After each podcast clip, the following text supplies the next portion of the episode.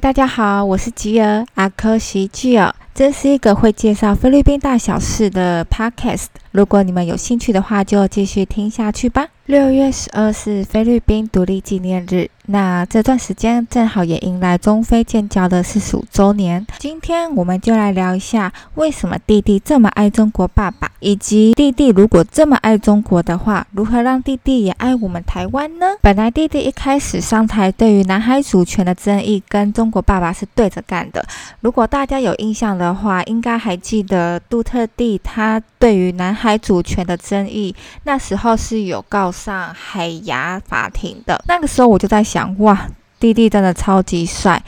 可是之后，中国爸爸与弟弟签署很多建设投资案之后，弟弟对于南海主权上的争议就渐渐晋升，有 gas 的弟弟就再也没有出现过了。直到二零一九年六月的时候，中菲在南海又发生一次船只对撞的事件。那因为这一次事件呢，又挑起菲律宾境内反中的情绪。这一次事件的起因呢，是一艘菲律宾籍的渔船在南海海域捕鱼的时候，被中国船只撞上，然后这一艘中国的船只非常的夭寿，他就留下菲律宾渔船在那边等死，然后就这样肇事逃逸了。很幸运的是，那个时候越籍的船只刚好经过，就救起了在那边等死的菲籍渔船。那这一件事情在菲律宾被大肆的报道，全国上下对于这件事情也非常的同仇敌忾，一致对中国反话。那中国一开开始根本就没有在屌，撇得一干二净。但是因为在同年的八月份，弟弟他要再度访问中国，所以中国就为了给弟弟面子，稍微放软了他们的态度，就是请撞人的那一个船长写了一封公开的道歉信，试图消除一下就是非中的紧张关系。虽然一般民众不是很买单，可是对于弟弟来说，这件事情最后也是重重提起，轻轻的放下。菲律宾的民众对于亲中政策的看法本来就非常的有疑虑，那加上这一件事情，就让原本反中的菲律宾民众更加赌烂中国爸爸。尤其是弟弟他一而再再而三的忍让亲近中国，就更让部分的网民直接不客气的说，弟弟他就是中国爸爸养的小狗狗。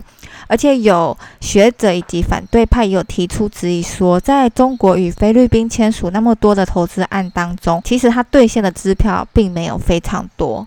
但话又说回来，弟弟他真的只有一昧的轻中吗？好像也不是这么一回事。他虽然上任之后一直很轻中反美，但他还是有跟美国联合军演。在一开始的时候，虽然前一阵子刚刚损毁两国的军事协定，他们的爱恨情仇有一点复杂。我之后再做一集。除了美国之外呢，弟弟他同时也有向俄国示好。先前弟弟他就有到俄国拜访过普丁，两个人对于军军事的训练啊，或是军购都有初步的共识。大家都知道，中国爸爸虽然很唱秋，可是对于俄国这个老大哥来讲，其实他也不敢表面很明说什么。所以基本上，菲菲向俄国买军购，也没有听到中国爸爸有真的很大声的谴责的声音。那我那个时候就在想说。弟弟他虽然很轻松，可是好像其实有在藏一手。可是到目前来讲，我觉得菲律宾其实没有什么筹码可以跟中国真的对着干。他现在当一个很乖的 puppy 的话，对中菲关系来讲并没有不好，而且让中菲关系变好的话，对他其实是比较有利的。因为中国人的消费力真的非常惊人，尤其菲律宾在开放赌博特区之后，有非常多的中资进入，让菲律宾的经济成长得蛮快速的。弟弟一方面有钱，又可以让他做好内政，可以取得国民的信赖。其实对他来讲的话，并没有任何的损失。而且我前阵子还看到一个很幽默的报道，弟弟他就公开发表谈话嘛，就把中国爸爸捧上天了。他说：“中国绝对会是全世界第一个制造出疫苗的国家。”就是非常尽心尽力的舔跟赞美，然后我就在下面的留言看到菲菲乡民就一面倒的呛说：“中国制的谁敢用？”这方面菲菲乡民跟台湾乡民其实非常的一致有默契。可是弟弟这么捧中国，最近又有一个外交新闻，我觉得非常值得注意。他最近呢就跟印度的总理莫迪打起热线，一开始他们就互相赞美彼此，说啊，你们抗议做的做的多好多好啊！其实两边都做的没有很好，也是死很多人，然后数目一直上升啊什么的。但是就是要互相捧一下嘛。然后重点是。莫迪他就有说，他有承诺弟弟说愿意提供就是肺炎相关的药物。那如果之后有疫苗的话，也会有一定的扣打给菲菲使用。所以我就觉得说，弟弟的外交政策似乎也不是能只是简单的用轻重两个字带过，他似乎有在。找一些可以制衡的力量，帮他不那么过度依赖中国，或是被中国打趴。而且我不知道大家有没有发现一个很有趣的现象，就是弟弟他现在的伙伴国家中，比如说东协啊，或是他现在自己找的国家，比如说中国、俄罗斯、印度这一些，基本上对于人权议题是比较没有那么。在意的不像美国啊，他之前就有大力的谴责说菲律宾人权非常非常的有问题啊，然后弟弟他就直接抢回去，然后就导致后面的菲美关系就越来越不好这样子，然后就直接跟美国撒娇娜。虽然说他们菲美关系不是单纯只是因为美国靠北菲律宾的人权问题啦，纵观我刚才讲的那几点，我就觉得说。国际社会的话，它就是这么现实。它不是说，呃，你今天有普世价值、有民主、有爱与和平这些普世价值，喊喊口号啊，或是大你就大喊说用爱包容，就会有人鸟你。但是我我不否认说普世价值也很重要，因为有普世价值，人家才会对你这个国家有好印象嘛。不然你看，像中国，诶，会觉得说它是一个好国家，对吧？但是呢。填饱肚子，顾好经济，这件事情本身也非常重要。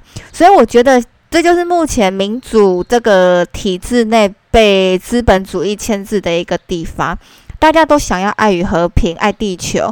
可是你今天如果都不是活得很好，或是你根本已经生存不下去了，你如果跟他谈更精神层面的东西，我觉得这其实真的是有点强人所难。可是弟弟这样子的外交政策，他是亲中，可是他又另外拉拢了俄国跟印度来。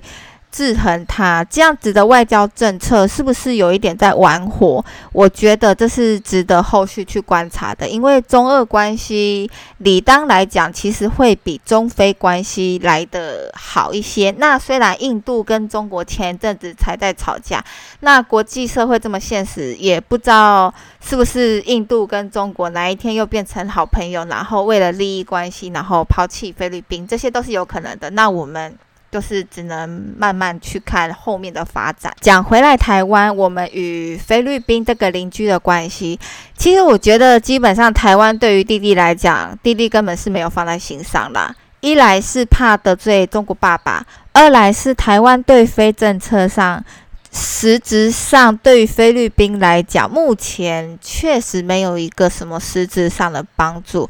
那最近不是很红那个台湾 Can Help 吗？然后台湾不是有捐一些口罩到东南亚国家，就是包含菲律宾嘛？那其实这件事情在菲律宾当地的媒体也没有非真的非常大规模的报道，至少在媒体版面上。几乎没有什么看到。同时间呢，中国他们是有派一些呃卫生专家到菲律宾去帮忙。那这件事情就有被菲律宾当地的媒体宣传报道。所以我就在想说，台湾有在帮忙，那为什么外宣这件事情没有做得很好？这其实也是台湾政府。可以思考的一个面向。如果真的要谈新南向政策的话，台湾可以帮什么？又怎么让台湾在菲律宾增加能见度？这都是我们可以思考的。我们可以提供什么样的帮助，让菲菲幸福，而且。对于我们这个帮助非常的依赖，我觉得这个才是真正会让我们的邻居注意或是更爱我们的主要关键。台湾的优势，我一直觉得都是技术层面的软实力输出，例如菲律宾曾经就有派官员来台湾取经台湾的健保制度。然后也有向台湾进行医学上的交流。我就觉得这可能也可以成为我们的破口。台湾其实有很多软实力是很值得被看见，然后被拿来当筹码用的。你看，像台积电，不就得在中美贸易战中选边站吗？那就表示你是个咖，大家才真的要你，让你选边站嘛。同样的。台湾在菲律宾眼中会是个咖吗？菲律宾的人民他虽然反中没有错，可是也未必有到台菲友好的一个关系，这是一个很现实的问题。况且有非常多的菲菲其实也非常不熟悉台湾，那我想台湾很多民众应该也非常不熟悉菲律宾。大家可以思考一个问题：东协未来会是一个非常大的市场，很多国家都陆陆续续。续有跟东协在洽谈签订贸易的协定，可是，一贯的呢，台湾就是一个边缘仔，大家都没有想要理他的意思。那如果我们没有在印太地区抢到一杯羹的话，我们的国内市场真的有办法让我们全国人民自给自足，然后自己在那边玩沙玩得很开心吗？所以，这是一个非常值得大家思考的问题。希望大家今天听完这一集之后，也可以想一下，你们脑中的邻居名单中有哪些国家呢？是只有大家最熟悉的台日友好，或是韩国、中国这些而已吗？还是大家也可以从这一集开始，可以慢慢的关心我们的南方邻居呢？最后，我们来进广告喽！大家有看到我 podcast 的封面图吗？我本人就是长那样，没有错。我的图呢，他是一位拥有金手指的插画家朋友送我的。如果大家觉得我的封面图非常的好看，也有兴趣的话呢，也可以请他来帮你画一张你本人的自画像哦。他本人非常佛心，他说找他画 OK，费用的话你们就自。自由的捐献，捐献来的金额呢，他就会全数捐给玛利亚基金会。有关这个基金会还有他的联络资讯呢，我都会放在资讯栏当中。那如果你们有兴趣的话，就自己去联络吧。哦，对了，本人有强调说，千万。不能修改，大家不要一直烦他，他本人也是有工作要做的，所以如果你无法接受说不能修改这件事的话，那就不用找他画了。那如果大家觉得说，呃，有兴趣找他画你的插画自画像的话呢，就到资讯栏去看他的资讯。他本人很漂亮，所以一些仔仔呀，啊，不能这样子歧视仔仔。就是不要去乱骚扰人家，就是这样子。那今天就到这边结束喽，下次见，拜拜。